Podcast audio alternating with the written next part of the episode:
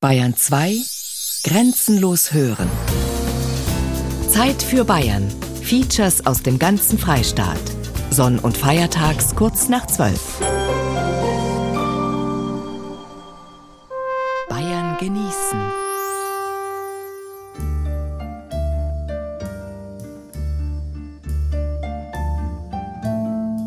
Wein. Bayern genießen im Dezember mit Gerald Huber. Bier ist Menschenwerk, Wein aber ist von Gott, soll Martin Luther gesagt haben. An dem Satz ist eine ganze Menge dran. Wenn man nämlich einmal das Prinzip an sich betrachtet, dann braucht es im Gegensatz zum Wein, zum Bierbrauen eine ganze Menge Energie, Technik und Handwerk, um aus Getreide ein alkoholisches Getränk zu gewinnen. Der Wein dagegen ist bei allem Können der Winzer und Önologen viel direkter ein Geschenk des Bodens, des Regens, der Sonne, der Gnade des Himmels eben. Und so wundert es nicht, dass dem Genießer selbst im Bierland Bayern auf Schritt und Tritt der Wein begegnet. Nicht nur in ausgesprochenen Weinregionen, sondern auch da, wo man ihn auf den ersten Blick kaum vermuten würde. Von Passau drunten bis hinauf in die Bergregionen des Allgäus. Das sind unsere Themen heute. Die Stadt und die Wachau, Passauer Wein. Der Geiger und der Klang, Frankenwein.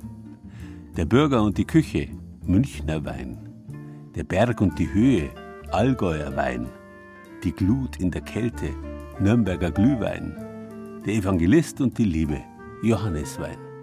Freuen Sie sich mit uns auf eine unterhaltsame Stunde Bayern genießen.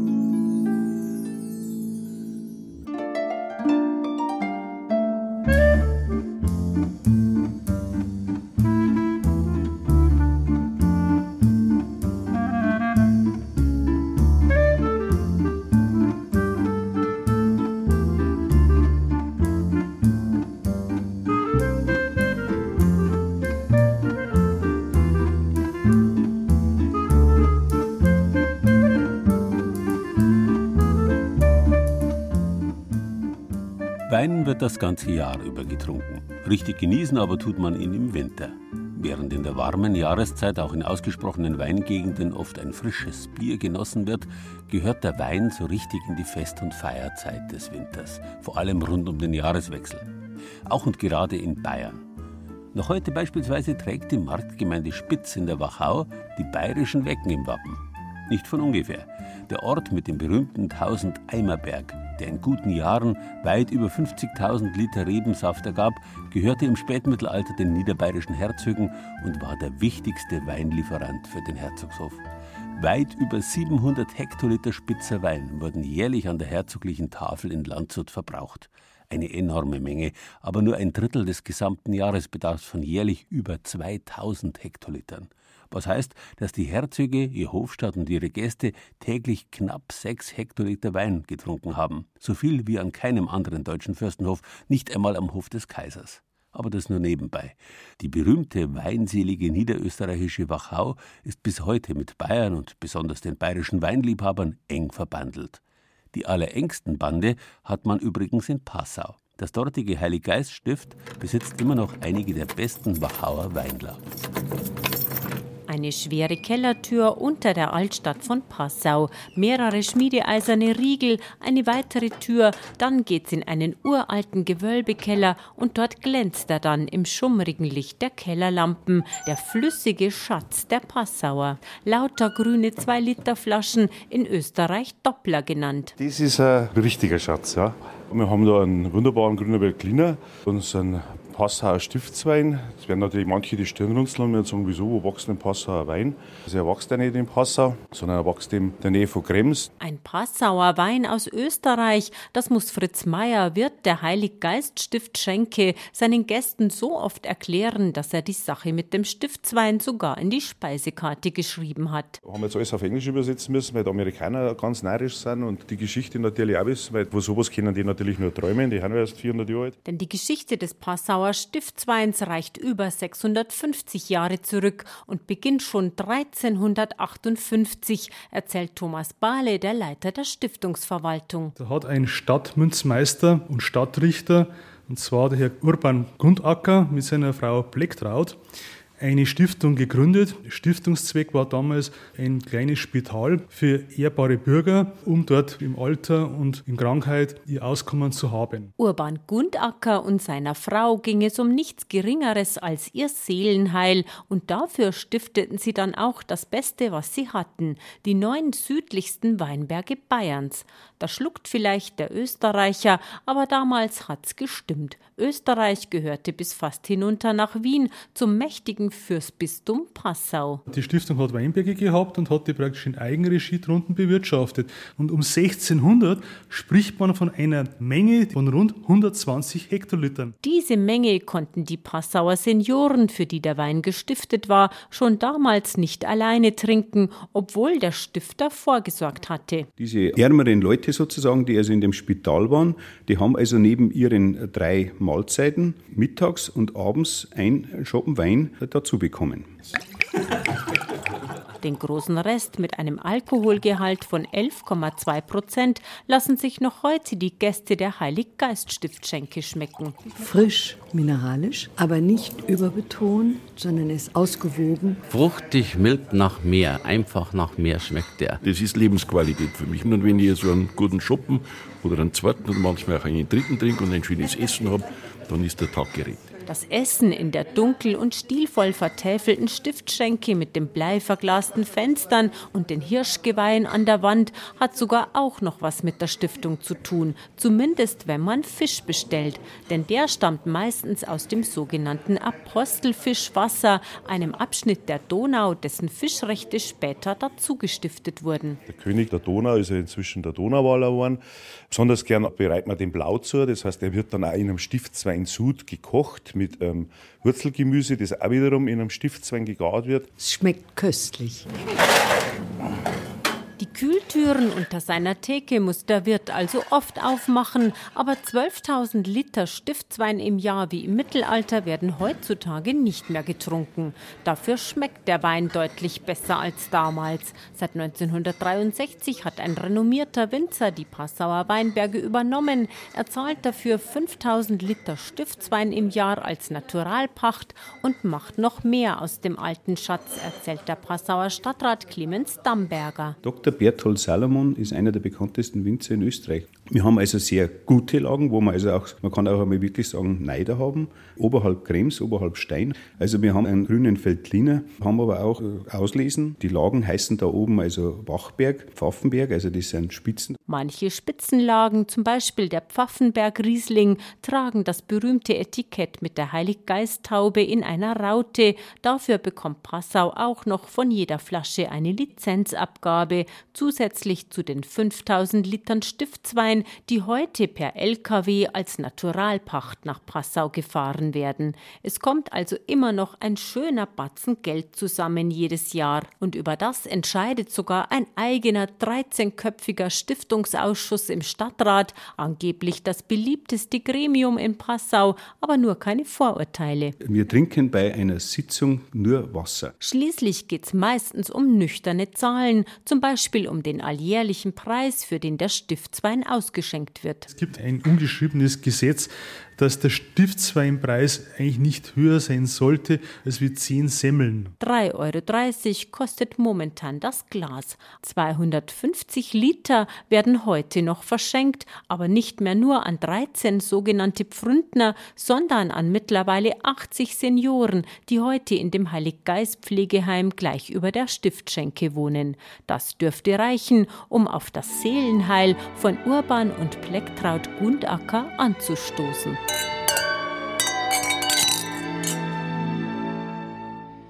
Wenn ich in mein Glas schau und drinnen funkelt der Wein und deine Augen leuchten so blau, dann fällt mir immer wieder ein, warum nahm ich oft nur das Leben so schwer? Warum war mein Glas und mein Herz oft so leer? Den Grund hab ich erst heute entdeckt, weil ohne dich der Wein nicht schmeckt. Ich trink den Wein nicht gern allein. Es misst schon jemand ein.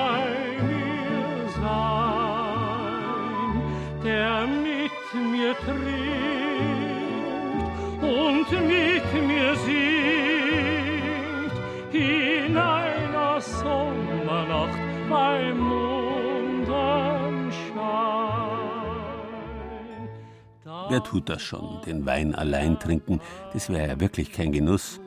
Zum Wein gehört die Gemeinschaft. Ob es eine städtische ist, also eine kommunale, oder eine kirchliche. Im Mittelpunkt der Kommunion stehen nicht umsonst Brot und Wein. Oder ein ganz privates Fest. Das gemeinsame Trinken, ja der gemeinsame Rausch, ist schon in den Gelagen der Antike, etwa beim Kult des Weingotts Dionysos, Teil des Rituals.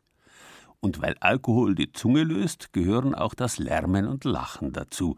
Und die Musik. Ein typisches Instrument für Gelage war in früheren Zeiten die Fiedel, die so schön die menschliche Stimme und das Lachen nachahmen konnte, dass man sie die Gickernde, die Kichernde genannt hat. Eine Bezeichnung, aus der sich übrigens unser heutiges Wort Geige entwickelt hat. Die Geige also ist ein Weininstrument.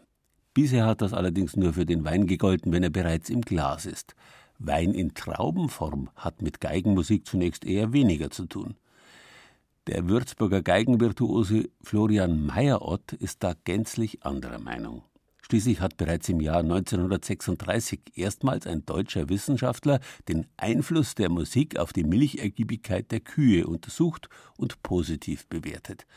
Was seither Bauernrecht ist, die auf Klassik im Kuhstall schwören, soll Winzern nur billig sein, meint Meyerott was dazu führt, dass Spaziergänger in unterfränkischen Weinbergen zuweilen dem glatzköpfigen Violinisten begegnen, der die steilen Hänge hinauf und hinunterläuft und dabei hingebungsvoll auf seiner Geige spielt.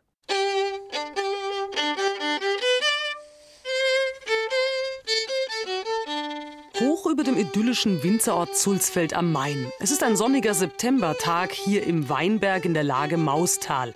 Hier bespielt der Berufsmusiker Florian Meyerott mit seiner Geige Rebstock für Rebstock. Ja, man könnte fast sagen, er verwöhnt sie fast mit Klängen von Bach bis Mozart. Ja, also ich habe da schon insgesamt jetzt fast an die 100 Stunden in Weinbergen gespielt und ich bin ja auch sportlich interessiert und deswegen wird man auch ganz schön fit, wenn man da, wir haben ja diese Hanglage in Franken, wenn man da immer hoch und runter rennt, also das ist dann immer ganz, ganz sportlich auch interessant und musikalisch natürlich. Wie oft kommen Sie denn dann in den Weinberg? Wie oft muss eine Traube begeigt werden? Also ich versuche es jede Woche zu machen. Manchmal, wenn ich das nicht geschafft habe, komme ich dann die, die zweite Woche und dann erheblich länger. Meyerorts Auftritte zwischen den Trauben und Reben haben nur ein Ziel. Der Weißwein, in diesem Fall ein Silvaner, soll durch ausgesuchte Geigenklänge noch besser werden. Ja, Shakespeare hat ja mal gesagt, es gibt Dinge zwischen Himmel und Erde, die wir nicht ganz erklären können. Äh, und so halte ich es auch. Die Idee ist, also vom künstlerischen Aspekt, dahingehend, dass wenn man etwas Positives in die Welt hineingibt, dass eventuell auch etwas Positives wieder für uns zurückkommt. Das heißt jetzt in dem Fall ein besserer Wein. Das Wichtigste beim Trauben-Wellness-Wohlfühlprogramm ist natürlich die Auswahl der Musik. Viel Bach ist dabei, dann natürlich unbedingt Mozart, dann Beethoven und äh, Tchaikovsky. Und jetzt äh, steigen die Öchsle gerade.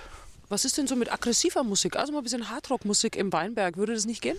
Also ich habe auch von meinem Techno-Konzert ein bisschen was vorgespielt, aber es soll doch irgendwie mit Liebe und so einem positiven Gedanken, also auch natürlich schade, dass der Wein auch weiß, dass es auch Hartes wie auch Trauriges gibt, aber das meiste ist doch eher Liebesgruß und solche Dinge, also sehr positiv besetzte Dinge, die also musikalisch, dass der Wein noch besser wächst. Besitzer des Weinbergs ist übrigens Bernd Staud aus Sulzfeld, ein Bekannter von Meyer Ott.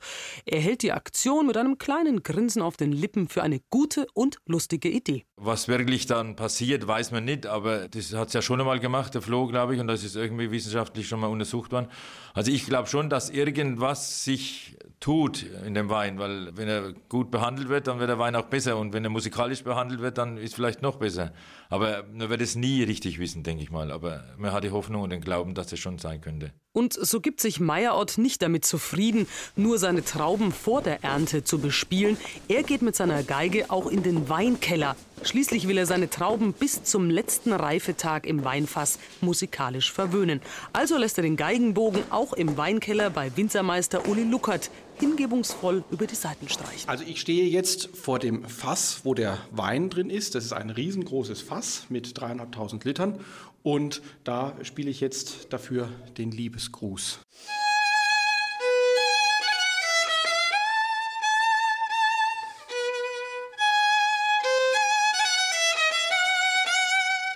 Und wer genau zuhört, dem scheint es, als ob der Wein seinem Geiger zuhört.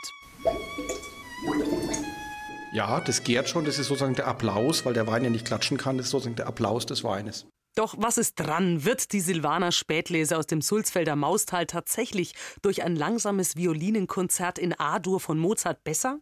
Weinforscher und Mikrobiologen sagen jedenfalls nein, wissenschaftlich sei das nicht nachvollziehbar. Bleibt Winzermeister Uli Luckert also nur übrig, die Geigenkonzerte für den Wein mit einem Augenzwinkern zu betrachten. Ja gut, es ist ja sicherlich eine ganz äh, schöne Geschichte. Man weiß ja mittlerweile, dass Pflanzen wohl doch auf äh, Musik auch reagieren. Er hat es ja schon an den Trauben begonnen, dieses Bespielen. Und jetzt wollen wir das dann natürlich auch im Wein fortführen. Und wenn es für die Pflanzen äh, gut ist, dann ist es sicherlich für den Wein nicht schlecht. Ansonsten hat es wohl der Florian Meyerort vergeigt. Das wollen wir natürlich nicht hoffen und gehen auf Nummer sicher. Winzermeister Luckert ist neugierig und versucht schon mal seinen ganz jungen Wein. So. Ja, also mal Prost, jetzt versuchen wir es mal, gell? Der riecht ja schon herrlich. Ja, also eine ganz intensive Aromatik, ganz typisch für den Silvaner. Mmh. Mmh. Eine unwahrscheinliche Fülle, sehr dicht am Gaumen, also wirklich ein ganz toller Silvaner. Schmeckt mir denn die Musik schon? Der Abgang ist mozartlich. Wer den Weintraubengeiger Florian Meyerort mal bei der Arbeit sehen möchte, im Internet gibt's Bilder und Tipps von Florian Meyerort. Welche Musik passt zu welchem Wein? Unter www.bayern2.de Zeit für Bayern finden Sie die Antwort auf die Frage. Die letzte Frage ist allerdings, ob die Musik von der Biermöselblasen auch zum Wein passt oder nicht doch bloß zum Bier. Die Satzbezeichnung lautet Allegro moderato con spirito ma non troppo.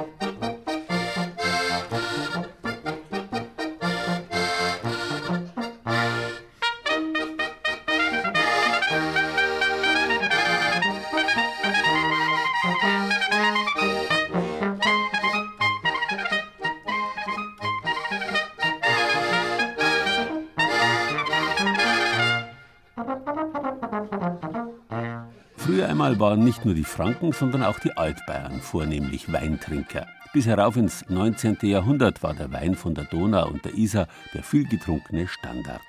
Im Weinkeller der Landshuter Burg Trausnitz, der so groß ist wie eine Kathedrale, gab es Riesenfässer, die das berühmte Heidelberger Riesenfass an Größe sogar übertrafen. Erst die allmähliche Verschlechterung des Klimas in der Neuzeit und schließlich die Reblauskatastrophe zu Beginn des 19. Jahrhunderts machten dem Bayerwein bis auf wenige Reste bei Regensburg den Gar aus. Der Siegeszug des Biers begann und damit auch der Aufstieg der Brauereien. So wurde auch München im 19. Jahrhundert zur Bierstadt, in der riesige Biertempel für die breite Bevölkerung aus dem Boden wuchsen. Die feineren Münchner Bürger aber blieben weiterhin beim Wein. Die berühmte altbayerische, speziell die Münchner Bürgerküche, wäre ohne Wein undenkbar. Mit Wein und Essig, beides gehört ja zusammen, hat man Fleisch mürb und länger haltbar gemacht.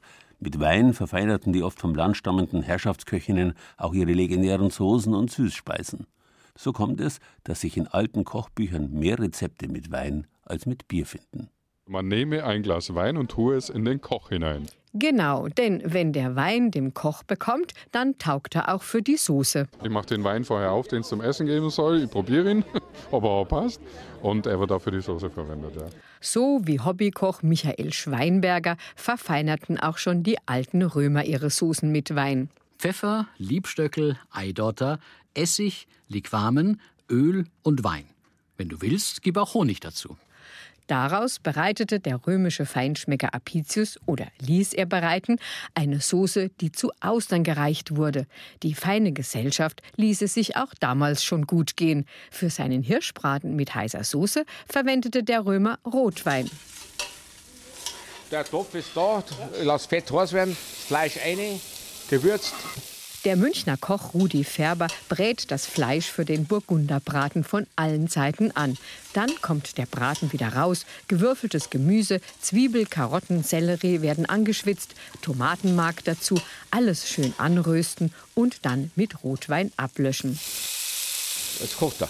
Ja, lasst mal schön einreduzieren. Da tun wir wieder schön langsam aufgegessen, wieder einreduzieren lassen. Und dann tun wir es bedeckt machen und dann tun wir zwei Stunden drin lassen, dann ist er fertig. Zwei Stunden im Ofen geschmort und aus der flachen Schulter wird ein butterweicher Burgunderbraten, ein typisches Gericht der Münchner Küche. Draußen in der Wirtsstube erinnert sich der Wirt vom Traditionsgasthaus Sedelmeier am Viktualienmarkt, dass der Vater viel lieber Wein als Bier trank und auch schon seine Mutter, eine Münchner Hauswirtschaftsmeisterin, gerne Wein zum Kochen verwendet hat. Und wir haben Stahlhausen gehabt, Kaniten. Und da hat sie gesagt, ja, heute macht es einen Kreuzbrunn. Die hat gemeint, ich spann das nicht, gell. Dabei hat es einen Hasenbrunn gegeben, aber einen Stallhasen, gell. Und den hat sie auch mit Wein abgelischt. Ja. Eine ganz eine leichte Sauce mit Kräuter. Die hat sehr, sehr viel mit Kräuter schon gemacht. Da habe ich schon gesehen, die hat auch mit, mit Wein abgelischt. Und das, was halt der Vater noch getrunken hat, den Wein. Gell. Ob Kaninchen oder Wild, in früheren Zeiten hat man Fleisch oft in Essig oder Wein mariniert. Nicht nur damit es länger hält, sondern damit es auch schön mürbe und zart wird. Zum Beispiel ein Hirsch- oder Rehschlegel. Was gibt's denn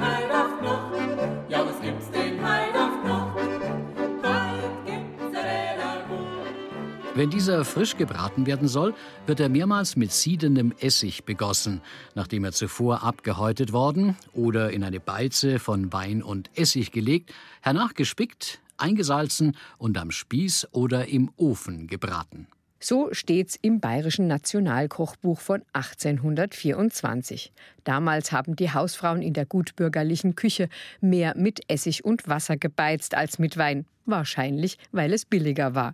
Heutzutage scheiden sich die Geister generell, wenn es ums Einlegen von Fleisch geht. Braucht man nicht mehr einlegen. Das, das Wild das hat ja gar keinen Wildgeschmack. Nicht so. Ich meine, ab und zu ein ich ein. Klassisch wie mit Buttermilch. Aber Wein kann man schon einlegen, aber dann nimmst du den Geschmack weg. Sagte Rudi Färber vom Sedelmeier. Küchenchef Nino Esposito vom Weinhaus Neuner ist da ganz anderer Meinung. Ja, also wir machen es, weil einfach der Geschmack ist einfach anders da. Ja, also das Gericht kann ohne Einlegen auch gut werden, aber mit Einlegen wird es einfach besser. Sagt der Münchner mit dem italienischen Namen. Er spart auch an der Soße nicht mit Wein. Schließlich ist er Mitinhaber eines der ältesten Weinhäuser der Landeshauptstadt. Die Weinkeller unter dem Lokal sind 400 Jahre alt und dienten schon Herzog Wilhelm als Hofkeller. Ob Rinderbacken, Schmorsteak oder Sauerbraten, alle Schmorgerichte kommen mit einer kräftigen Weinsauce auf den Teller. Beim Sauerbraten nehmen wir unseren Zweigel, den nehmen wir her, da haben wir jetzt zwei Flaschen noch drauf. Die reduzieren wir jetzt dann noch runter. Dann haben wir noch die extra Reduktion, auch mit zwei Flaschen. Also dann nehmen wir den Rotwein natürlich extra nochmal einreduzieren, wegen der Farbe. Am Schluss ist es ganz dickflüssig einreduziert. Ja. Und dann tue ich da noch mal ein, zwei Esslöffel mit rein. Und dann kriegt es mal einen schönen Glanz und schöne Farbe. Mit dieser Extra-Reduktion schmecken die Profis ihre Soßen ab, denn da ist nur noch die Essenz des Weines drin. Allerdings auch immer noch ein Rest Alkohol, sagt Andreas Feuerstein vom Weinhaus Neuner. Viele meinen immer, wenn man den Wein verkocht oder aufkocht, dass er dann äh, komplett weg ist, der Alkohol. Das ist nicht so. Ja. Teurer Barolo muss es nicht unbedingt sein für die Rotweinsoße, aber billiger Fusel auch nicht und erst recht kein Wein, der korkt, nur weil er vielleicht zu schade ist zum Wegschütten. Der Fehlgeschmack verdirbt jede Soße, denn durch das Reduzieren wird er ja nur noch verstärkt. Wer in alten Kochbüchern stöbert, stößt garantiert immer auf ein Rezept für Weincreme. Auch im bayerischen Nationalkochbuch fehlt sie nicht. Man schlage nach Bedarf Eidotter in einen reinen Hafen, gieße so viele halbe Eierschalen voll Wein hinzu, als Eidotter genommen werden. Mit Zucker aufgeschlagen gibt das die klassische Sabayon, eine Weinschaumcreme, die wahrscheinlich schon die alten Römer gekannt haben und mit süßem Malvasia zubereiteten. Dieses Rezept ist genauso alt wie in Wein und Gewürze eingelegte Früchte. Ein fast königliches Dessert mit Wein ist das Rotweineis von Nino Deposito. Ja, dann nimmt man Rotwein, den reduzieren wir runter von 3 Liter auf 0,3. So weit wie es geht quasi. Und dann ähm, kommt nochmal kräftiger Rotwein dazu, glaube ich, halber Liter, dann noch eine Flasche Portwein und eine Zimtstange und nochmal Zucker. Dann kocht man das alles nochmal auf und dann tut man es heiß mit kalter Butter und Eigelb aufmixen, also aufmontieren. Und dann tut man es direkt warm in die Eismaschine rein und gleich frieren. Zu Lebkuchen, da passt es natürlich super dazu. Kochen mit Wein ist fast so alt wie die Menschheit. Sobald es Wein gab, hat man ihn zum Konservieren und Verfeinern von Speisen hergenommen. Bayern genießen. Das Zeit für Bayern Magazin. Jeden ersten Sonntag im Monat. Rezepte, Tipps und Beiträge gibt's auch als Podcast unter bayern2.de.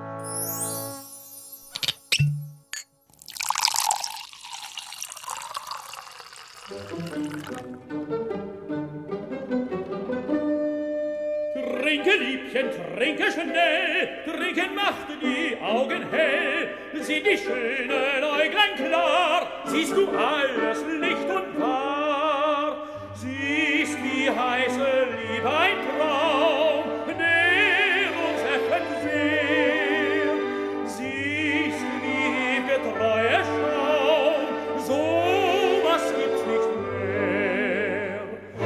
sieht auch um manche Illusion, die dir einst dein Herz erfreut, gibt der Wein dir Tröstung schon durch Vergessenheit.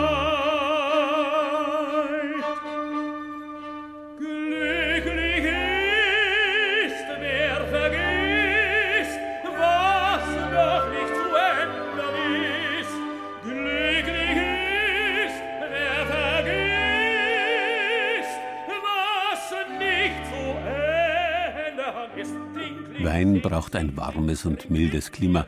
Das hat es im Mittelalter bei uns in Bayern an vielen Orten gegeben. Nicht bloß in den Tieflagen des Mains oder des Bodensees, sondern auch an der Isar, an der Donau oder am Chiemsee. Erst seit der zweiten Hälfte des 15. Jahrhunderts wurde das Klima allmählich kälter. Das ist nebenbei gesagt auch der Auslöser für das bayerische Reinheitsgebot auf Bier. Das wurde 1516 erlassen, just in dem Moment, in dem auf einmal der Wein in höheren Lagen immer schlechter ausreifte, immer weniger Süße gewann. Und Süßwein war früher viel gefragter als unser heutiger trockener Wein. So kam es dazu, dass auch das Allgäu vielerorts ein Biertrinkerland geworden ist, obwohl ein guter Rotwein zum Käse doch viel besser ist. Doch die erneute Klimaerwärmung, die nun seit einigen Jahren zu verzeichnen ist und die kleine Zwischeneiszeit ablöst, hat da auch ihre guten Seiten. So wollen zwei Hoteliers im Oberallgäu ihre sonnigen Südhänge nicht länger ungenutzt lassen. Seit vier Jahren bewirtschaften sie in Bad Hindelang und Weidnau-Hellengerst die höchstgelegenen Weinberge Deutschlands auf tatsächlich 850 respektive 950 Metern Höhe. Die beiden haben 2011 sogar eine Winzergemeinschaft gegründet und verfolgen unbeirrt ihren Plan, Allgäuer Wein zu keltern. Das hier sind die Solaris-Rebstöcke, die sich ja auch ganz gut gemacht haben. Wir füllen diese Pflanzhülsen jetzt dann, beziehungsweise beginnen im Winter, mit ein bisschen Erde an, dass unten die Veredelungsstelle geschützt ist für den Fall der Fälle. Und dann überstehen die den Winter eigentlich problemlos. Fürsorglich und voller Stolz zeigt Armin Groß die etwa 40 Rebstöcke vor seinem Hotel in Bad Hindelang. Nebenan auf dem Breitenberg und auf dem Imberger Horn liegt schon Schnee und der Frost rückt näher. Jeden Wein könnte man hier sicher nicht anpflanzen, sagt Groß. Ich habe eine besonders frostharte und früh reifende Rebsorte. Wenn ich jetzt versuchen würde, irgendwelche qualitativ höherwertigen Trauben anzubauen, dann würde ich damit wahrscheinlich scheitern. Aber wer weiß, der Klimawandel kommt uns da zugute. Irgendwann klappt das vielleicht richtig gut. Als Weinliebhaber würde er seinen Gästen sehr gern einen eigenen Wein ausschenken. Eine bloße Werbeidee ist es laut Groß aber nicht. Er sieht im Weinbau auch eine Möglichkeit, die Hänge im Allgäu vor dem Zuwachsen zu schützen.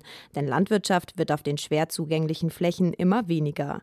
Außerdem hat er in der Geschichte Belege für Weinbau im Oberallgäu gefunden. Kaiser Probius hat 300 Schieß mich tot vor Christus den Weinanbau ausdrücklich erlaubt. Und dann gab es 1850 den Pfarrer Josef Schmid im Burgberg, der hat Wein angebaut. Den hat sogar der König getrunken, als er mal vorbeikam. Nur wie es ihm geschmeckt hat, ist leider nicht überliefert.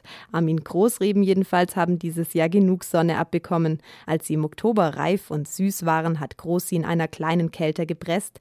Die spärliche Ausbeute hat er gären lassen und in Flaschen abgefüllt. Da ist er. Das ist der Wein. Einer der zwei Liter. Ist jetzt schon schön geklärt. Ist vergoren. Ich habe die Gärung unterbrochen. Und den kann man theoretisch auch trinken. Theoretisch schon. Als Armin Groß eine der beiden Flaschen öffnen will, sprudelt der Wein aber wie wild geworden aus der Flasche. Da ist wohl ein Anfängerfehler passiert. Ich nehme an, dass die, dass die Kühlung ausgefallen ist. Und dann hat er nochmal nachgegoren hier. Letztes Jahr habe ich ihn aus Versehen durchvergären lassen. Diesmal ist eine der Flaschen noch mal ein bisschen aktiv geworden. Auch wenn er lacht, man sieht es ihm deutlich an. Es fuchst groß, denn so bleiben von den rund zwei Litern Wein am Schluss leider nur noch etwa eineinhalb übrig. Und das ist die gesamte Ausbeute der sogenannten Winzervereinigung Oberallgäu. Beim zweiten Mitglied, Markus Reinalter aus Weidnau-Hellengerst, sind die Reben auf fast 1000 Metern Höhe nämlich noch nicht groß genug. Bei uns sind sie sehr im Wind und Wetter halt ausgesetzt. Und der Winzer, der jetzt äh, bei mir war, der hat gesagt, geh her und halt die Reben kurz damit sie stärker und dicker werden, damit sie halt dann auch die harten Frösche und die harten Winter auch gut überleben. Die wenigen ersten Trauben in diesem Jahr hat er kurzerhand verspeist. Sein Winzerkollege Armin Groß nimmt ihm das aber nicht übel und Reinalter darf bei der ersten Weinverkostung mitmachen. Auch die erste Oberallgäuer Weinkönigin Katharina Schiebel ist dabei. Die 24-Jährige hat schon vor über einem Jahr ihr Krönchen bekommen, saß bisher aber quasi auf dem Trockenen. Jetzt freut sie sich über das erste Tröpfchen. Ganz fachmännisch beurteilt sie den Wein. Ich würde sagen, es ist ein trockener Weißwein mit einer fruchtigen Apfelnote, ja, exotisch. Und wenn man jetzt gerade rausschaut und so einen sonnigen Tag heute sieht, dann ist das eigentlich ja, eins zu eins die Abbildung zum Allgäu. ich finde es großartig, aber unser Küchenchef hat schon gesagt, das ist wie mit dem eigenen Kind, das findet man auch immer schön. auch mir stellt Groß ein Gläschen hin und mir schmeckt der Wein. Im Moment sieht es allerdings nicht so aus, als wäre er bald zu bekommen. Für Weinverkauf und Weinberge mit mehr als 100 Quadratmetern Fläche müsste das Oberallgäu nämlich als Weinbaugebiet anerkannt werden. Und Staatsminister Thomas Kreuzer hat den beiden Hoteliers dafür vor kurzem eine Absage vom Landwirtschaftsministerium zugeschickt. Es ist so, dass in der EU die Weinanbaugebiete abschließend abgegrenzt sind und ich soll eben dabei helfen, dass nicht durch totale Überproduktion Preisverfall eintritt. Ich persönlich finde die Regelung in diesem Fall lächerlich. Es würde jetzt den EU-Markt des Weins von der Menge und Qualität nicht völlig durcheinander bringen, aber eine offizielle Genehmigung kann nicht erteilt werden. Zumindest für möglich hält es Kreuzer, dass der Flächenschutz bald aufgehoben wird. Die Hoffnung auf eine Genehmigung gibt es also noch. Bis es eines Tages vielleicht soweit ist, dürfen die Winzer den Wein nicht ausschenken, für sie aber kein Grund aufzugeben. Nichtsdestotrotz sind wir beharrlich und werden auch den Beweis antreten, dass auch im Allgäu wirklich ein ordentlicher Wein zustande kommt. Und ich meine, der Wein, den wir jetzt heute verkostet haben, der noch junge Wein, die finden super. Also mit Räs hat das überhaupt nichts zu tun, was man ja wohl vermuten würde, wenn die Allgäuer einen Wein machen. Das Schwitzen beim Unkrauthacken, beim Reben, Schneiden und Ernten lohnt sich, sagen die Weinpioniere. Und auch ihre Einstellung zum Wein hat sich verändert ich muss auch ehrlich sagen, seit ich meinen winzigen Weinberg habe, ist mein Lieblingswein ein deutscher. Ich sehe die Produkte mit anderen Augen. Nicht zuletzt fürs Ausschenken im Hotel ist die eigene Winzererfahrung ein Gewinn. Die beiden Rebrebellen aus dem Allgäu lernen über Wein fast täglich dazu. Und vielleicht erfüllt sich für sie ja eines Tages auch der Traum vom richtigen Weinbaugebiet. Ja, durch Selbermachen lernt man dazu. Man lernt die Arbeit anderer zu schätzen und gute Arbeit von Murks zu unterscheiden. Das gilt für jedes Produkt und eben auch ganz besonders für Wein und die gute Küche. Wer die Allgäuer Hochwinzer in ihren Weinbergen sehen will, Fotos gibt's unter bayern2.de. Zeit für Bayern.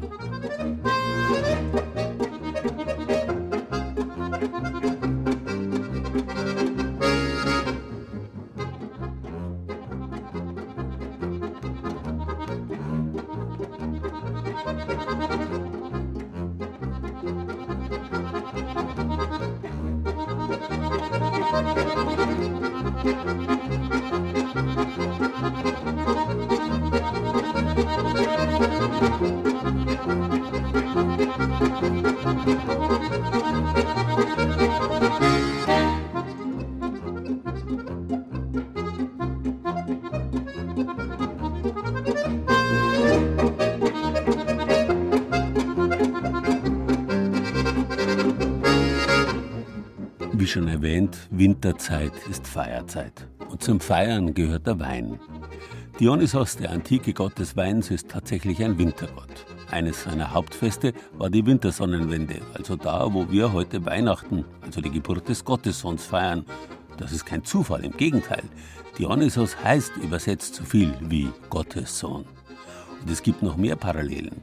Bei dem erwähnten Fest liefen die Menaden, die Anhängerinnen des Dionysos im alten Griechenland, durch die Berge des Parnass und suchten den kleinen Dionysos-Knaben, der dem Mythos zufolge in einer Höhle in einer Getreideschwinge schlief. Mit viel Lärm sollte er geweckt werden. Wer da an Krippenspiele, an lärmende Perchten, ans Böllerschießen und andere ausgelassene Festfreude zur Advents- und Weihnachtszeit denkt, der ist schon auf dem richtigen Weg. Und auch das Getränk des Dionysos gehört natürlich bis heute dazu zum Feiern in dieser Jahreszeit. In früheren Zeiten, in der Antike und im Mittelalter, wurde Wein allerdings selten so rein getrunken, wie wir das heute tun. Gehandelt wurde er meist in konzentrierter Form. Vor dem Genuss streckte man ihn mit Wasser. Man süßte ihn nach und versetzte ihn mit Gewürzen. Aus dieser uralten Tradition kommt unser Glühwein, ohne den die Adventszeit heute weniger als je zuvor denkbar ist. Und wenn es sowas wie eine Welthauptstadt des Glühweins gibt, dann ist das mit Sicherheit Nürnberg. Denn dort gibt es nicht nur den weltberühmten Christkindlesmarkt, von dort stammt auch der gleichnamige Christkindlesmarkt Glühwein, den es fertig gemischt in Flaschen zu kaufen gibt. Aber natürlich wissen die Nürnberger auch immer noch, wie man ihn selber braut. Die Nelke. Das ist eigentlich das Klassische, was drin ist, Zimtstangen. In der jetzigen Zeit nimmt man vielleicht Kardamom auch mal. Kardamom hat ja innen so kleine schwarze Körnchen, kennt man also vom Kochen oder auch von der asiatischen Küche. Und da werden auch die Speisen, also bekömmlicher. Also kann man auch mal in einen Glühwein einmal so ein, zwei Kapseln Kardamom reingeben. Zu Besuch beim Wurzelsepp, einem bekannten Kräuterladen am Nürnberger Hauptmarkt. Gewürzexpertin Irmgard Rank sammelt gerade die Zutaten für ihren speziellen Glühwein zusammen. Hier in der Nürnberger Innenstadt, wo in der Adventszeit der Christkindlesmarkt Trubel tobt, lagern in den deckenhohen Regalen Gewürze aus aller Welt. Fertig abgepackt in kleinen Tütchen oder lose in großen Kisten. Gerade holt Irmgard Rank eine Schublade mit ungefähr markstückgroßen, braunen, duftenden Sternen aus dem Apothekerschrank. Das ist jetzt der Sternanis. Das sind so die Sterne. Richtig süß, würzig, also ganz anders, wie man den Anis kennt. Den kleinen Aniskörner vom Kochen auch oder zum Tee. Das ist so würzig, erwärmt richtig. Geht in die Nase. Da kann man dann für einen Topf oder einen Liter, je nach Geschmack, so ein, zwei Sterne mit reingeben. Finde ich sehr lecker. In der Adventszeit serviert Irmgard Rank in ihrem Laden auch selbstgemachten Glühwein und Punsch. Und selbstverständlich bietet die Gewürzhändlerin neben losen Tees, Kräutern und Wurzeln auch fertige Mischungen zum Glühwein selber machen an. Nelken, Orangenschalen und Zimt gehören dazu, aber das Glühweinrezept schlechthin, das gibt es für die Kräuterexpertin nicht. Dafür sind die Geschmäcker zu verschieden und die Kombinationsmöglichkeiten der Gewürze einfach zu vielfältig. Was ein Versuch wert wäre, wären Tonkabohnen. Lass ich sie jetzt mal riechen. Hat sowas von ja, Marzipan und fast als wäre schon ein bisschen Rum oder so drin, ne? Ja, es ist so Vanille-Marzipan. Also es kommt aus Südamerika, ist jetzt sehr beliebt in der Küche. Wenn man da ein bisschen reinreibt, ist das also ein, ein fantastischer Geschmack. Also ich könnte mir gut vorstellen, dass das auch so für einen weißen Punsch doch recht fein schmeckt. Jetzt kommt aber erst einmal der Klassiker auf den Herd, roter Glühwein. Die Grundlage, also der Rotwein, sollte leicht sein und eher ins Süßliche gehen. Ganz trocken ist er weniger geeignet, denn sonst wird der Glühwein zu herb und es muss zu viel Zucker zugegeben werden. Auch Beerenweine sind geeignet. Ich nehme jetzt Rohrzucker, der ist ein bisschen runder vom Geschmack. Das löst sich dann schön auf. Und dann würde ich Orangenscheiben dazugeben. Das ist jetzt eine kleine Orange, da kann man auch ein bisschen Saft reingeben. Dann ist das ein bisschen fruchtiger. Wichtig ist, dass man den Wein nicht kocht. Also nur erhitzen, dass er gut heiß ist, dann die Gewürze oder die Zutaten, die man ihm reingeben möchte, ziehen lassen. Ja, und dann genießen. Bis dahin dauert es aber noch ein paar Minuten. Zeit für einen Ortswechsel ins wenige Kilometer entfernte Nürnberger Hafenindustriegebiet. Ganz so beschaulich wie in Irmgard Ranks kleinen Kräuter- und Teeladen geht es hier in der Nürnberger Glühweinfabrik nicht zu. Bis zu 100.000 Flaschen Christkindlesmarkt-Glühwein laufen hier jeden Tag vom Band. Von Juli bis Weihnachten ist in den Produktionshallen Glühwein Hochsaison. Ja, es ist eigentlich ganz angenehm. Es ist ein schöner, würziger Duft, der immer hier um zum gibt. Und ähm, dadurch, dass der Glühwein auch heiß abgefüllt wird, haben wir es auch immer schön warm hier. Stefanie Gerstacker ist Glühweinfabrikantin. Schon in der dritten Generation füllt ihre Familie fertigen Glühwein in Flaschen ab. Rot, weiß, aus Heidelbeeren oder Kirschen, mit oder ohne Alkohol laufen die Flaschen hier übers Band. Etikettiert mit Stadtansichten des weihnachtlichen Nürnbergs dekorieren sie sogar die Büros. Aber satt getrunken hat sich hier noch keiner am weihnachtlichen Heißgetränk, schwört die Geschäftsführerin. Nein, weiß ja immer gerade. Ich trinke es ja nicht ganzjährig, sondern ich trinke es ja immer nur in, ja, in der Weihnachtszeit, sage ich jetzt mal. Und ja, wenn es richtig schön kalt ist am Wochenende, dann freut man sich natürlich, wenn man am Nachmittag dann nach Hause kommt und dann noch einen Glühwein trinken kann. Schon zu Albrecht Dürers Zeiten soll in Nürnberg sogenannter Wurzwein aus Weißwein, Honig und seltenen Gewürzen gebraut worden sein. Mittlerweile wird er in alle Welt exportiert. Manchmal allerdings mit zweifelhaftem Erfolg, gibt Stefanie Gerstacker zu. Wir haben mal nach USA exportiert und äh, ist ein Container leider irgendwie abhanden gekommen. Der ist dann in Texas gelandet. Und dann haben die Leute gesagt, okay, gut, wir behalten es da. Die Amerikaner sind da ähm, auch schmerzbefreit und trinken den auch mal mit Sprite auf Eis. Zitronenlimo mit kaltem Glühwein. Eine Mischung, die nicht einmal Stefanie Gerstacker probieren möchte. Also ich benutze Glühwein gerne für meine Rehbraten. Tue ich immer gerne eine halbe Flasche dazu und lasse es immer schön äh, köcheln. Zwiebelchen dazu, ein bisschen Knoblauch und ja, schön abschmecken mit Salz, Pfeffer noch. Äh, gibt einen feinen Geschmack. Einen feinen Geschmack verspricht mittlerweile auch der heiße Dampf, der aus dem Kochtopf in Irmgard Ranks Kräuterladen aufsteigt. Orangenscheiben, Sternanis und Ceylon-Zimtstange schwimmen appetitlich auf dem dunkelroten Wein. Und auch das kräftige Aroma der Nelken schwebt in der Luft. Und wer das nicht mag, für den hat Irmgard Rank noch einen speziellen Tipp: getrocknete Zimtblüten.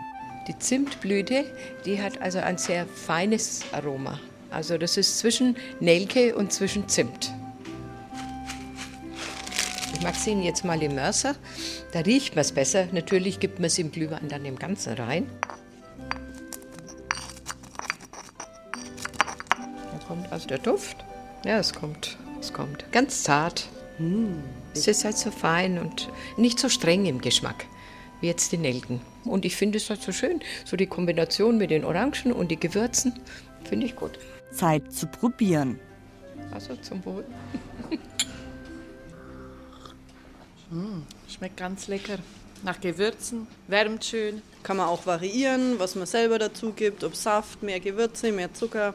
Wunderbar. Zimt, Nelken, äh, Orangen. Es lohnt sich schon, es selber zu machen. Auf jeden Fall. Es muss wirklich nicht immer der billige Supermarkt-Glühwein sein. Eigentlich sollte es so viele Glühweinrezepte geben wie Glühweingenießer. Wenn Sie unser ganz spezielles Bayern genießen Glühweinrezept ausprobieren wollen, Sie finden es auf unserer Internetseite bayern2.de Zeit für Bayern.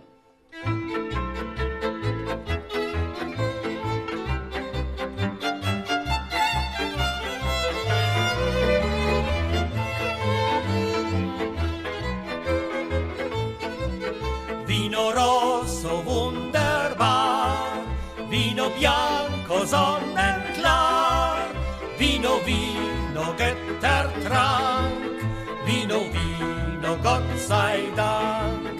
Rebensaft, Weib und Gesang, liebe ich ein Leben lang.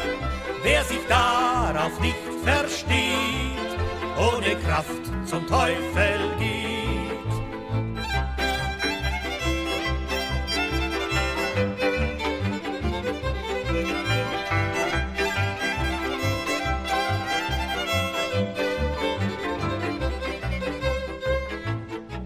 Die frühen Christen haben sich für ihre Gottesdienste an den Gräbern ihrer Verstorbenen getroffen. Bis heute ist ja der Altar in jeder katholischen Kirche ein symbolisches Grab, weswegen dort immer eine Reliquie eingeschlossen ist. Im Gegensatz zur heutigen heiligen Messe aber war das frühchristliche Herrenmahl mit Brot und Wein noch ein wirkliches Festmahl Und es waren regelrechte Metten, sprich Gelage, die da in den Katakomben veranstaltet worden sind und bei dem die Toten, deren Auferstehung damit allsonntäglich gefeiert wurde, immer mit dabei waren. Später hat man das liturgische Gedächtnismahl vom Picknick am Grab der Angehörigen getrennt. In der orthodoxen Ostkirche aber hat sich bis heute die sogenannte Agape, will heißen das Liebesmahl, erhalten. Und bei uns im Land zwischen Alpen und Main, wo man ja vor 1500 Jahren auch aufs engste mit Ostrom verbandelt war, gibt es noch einen letzten Reflex dieser uralten Kultpraxis, die sogenannte Johannisminne oder den Johanniswein, der alljährlich am Fest des heiligen Evangelisten Johannes gesegnet und anschließend getrunken wird. Eine schmale, ausgetretene Holztreppe führt vom Kloster Birkenstein hinauf in die Sakristei der Kapelle. Schwester Eresta lebt seit fast 50 Jahren im Kloster. Die Rituale des Kirchenjahres kennt sie in- und auswendig. Denn in der Klostergemeinschaft werden sie gepflegt. Auch die unbekannteren, wie der Johanniswein am 27. Dezember. Am Johannistag an Weihnachten wird bei uns der Johanniswein geweiht und bei uns im Kloster ist es dann so Brauch, in der Früh das erste vorm Frühstück bekommt jede Schwester diesen geweihten Wein eingeschenkt und dann trinken wir uns zu mit dem Spruch, trinke die Liebe des heiligen Johannes. Ich meine, beim Frühstück trinken wir die Flasche Wein nicht aus, das schaffen wir nicht. Aber dann trinkt man halt Mittag oder am Abend fertig. Aber der erste Schluck in den nüchternen Magen ist der Johanneswein. Der Evangelist Johannes steht für den Wein. In der Kapelle von Birkenstein ist er dargestellt, zusammen mit den anderen elf Aposteln. Und man erkennt ihn gleich, denn zu ihm gehört der Weinkelch. Aus diesem Kelch schauen zwei Schlangenköpfe raus. Und warum das so ist, der heilige Johannes hat eigentlich immer den Kelch als Attribut. Es wird überliefert, dass er einen vergifteten Wein im Kelch gereicht bekommen hat, um ihn zu vergiften und dann haben, hat sich dieser Wein umgewandelt in zwei Schlangen, sodass der heilige Johannes den Kelch nicht trinken brauchte.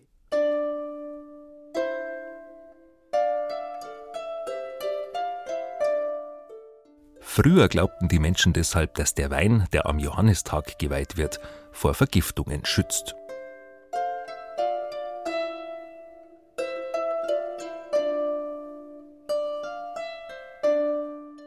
Der Brauch, den Johanniswein zu weihen, geht bis ins Mittelalter zurück. Der Johanniswein ist ein sogenannter Minnewein. Diese Weine führte die Kirche ein, weil sie im Mittelalter die Kelchkommunion abschaffte. Die Minneweine waren quasi ein Trostpflaster für die Kirchgänger. Der Leiter der Abteilung Liturgie im Erzbistum München und Freising, Otto Mittermeier. Ja, der Johanniswein, der gehört zu einer Tradition der Minneweine.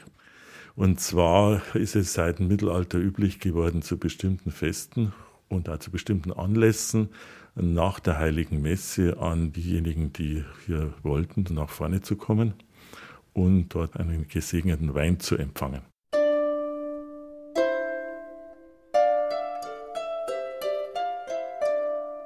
Früher wurde der Johanniwein oder Johanniswein auch während des Jahres verwendet.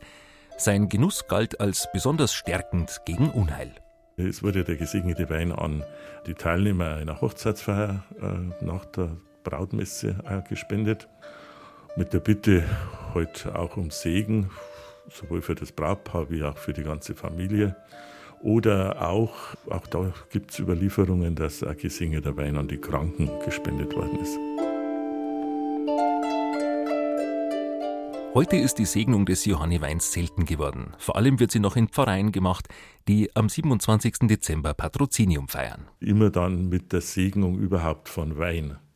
Also dass auch die Leute dann zur Messfeier an diesem Tag auch Weinflaschen mit in die Kirche bringen. Übrigens, nur der Segen am 27. Dezember macht den Wein zum Johanniwein. Die Rebsorte spielt dabei keine Rolle. Es kann eigentlich jeder Tropfen sein. Zurück bei Schwester Eresta. Die Klosterschwestern von Birkenstein im Oberland lassen am liebsten einen roten Wein. Ganz egal welcher Wein. Die anderen mögen lieber einen weißen. Also bei uns ist einfach mit der Liebe gehört die rote Farbe dazu. Bei uns ist das ein ganz normaler Rotwein, äh, ohne irgendwie, dass man da Vorschriften hätte oder dass er besonders stark oder besondere Rebsorten. Na, einfach ein normaler Rotwein.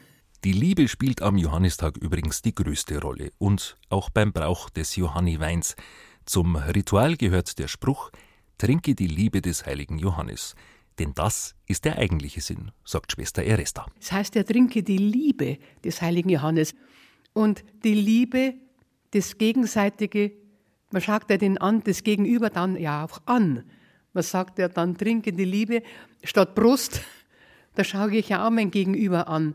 Und so eben ein, ist ein sehr schöner Brauch und das tut so gut, den anderen in Liebe anzuschauen.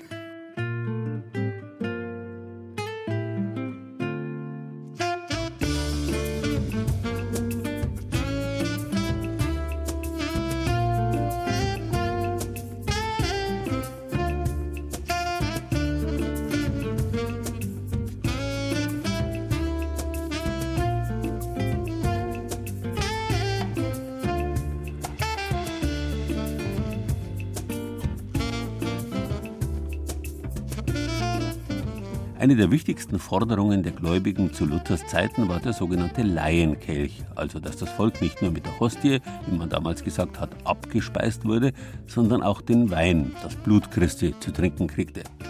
Die Reformatoren haben dann umgehend ihr Abendmahl in beiderlei Gestalt eingeführt. Die orthodoxen Christen im früheren Osten des Römischen Reichs, die haben dagegen schon früh eine äußerst praktische Form gefunden, jedermann Brot und Wein gleichzeitig zu verabreichen. Sie legen das Brot auf einen Löffel und tauchen den in den Kelch. Anschließend wird das getränkte Brot berührungslos in den Mund des Gläubigen geschlänzt. So einfach wie wirkungsvoll und hygienisch. Aber das ist ein Thema für den Sonntagvormittag. Jetzt steht der Sonntagnachmittag an und da geht's wie immer bei unseren Kollegen vom Fernsehen weiter mit Bayern genießen und Beerenweinen, die man jetzt glühend genießen kann. Außerdem geht es um einen besonderen Schaumwein aus Äpfeln, den Pomme Royal, der in der fränkischen Schweiz nach der Champagner-Methode hergestellt wird. Und auch was Rustikaleres ist dabei. In der Oberpfalz machen sie einen Wein aus Sauerkrautsaft. Das alles in zwischen Spessart und Karwendel in zwei Stunden um 15 Uhr auf BR Alpha. Wir im Radio wünschen Ihnen derweil einen schönen ersten Advent.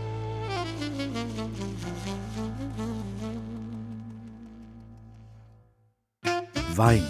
Das war Bayern genießen im Dezember. Mit Gerald Huber und Beiträgen aus unseren Regionalstudios. Renate Rosberger aus dem Studio Ostbayern stellte uns den Passauer Wein aus der Wachau vor. Mit dem Weingeiger durch die fränkischen Weinberge gezogen ist Irina Hanft vom Studio Mainfranken. Die gutbürgerliche Münchner Weinküche porträtierte Hannelore Fiskus. Viktoria Wagensommer aus unserem Korrespondentenbüro Allgäu führte uns zu den höchstgelegenen Weinbergen Deutschlands. Die Geschichte über den Nürnberger Glühwein stammte von Inga Pflug aus dem Studio Franken. Und Andal Estner aus der Redaktion Oberbayern machte den Beitrag über den Johanniswein. Ton und Technik Eleonore Frühbauer, Musikauswahl Angela Breyer, Redaktion Gerald Huber.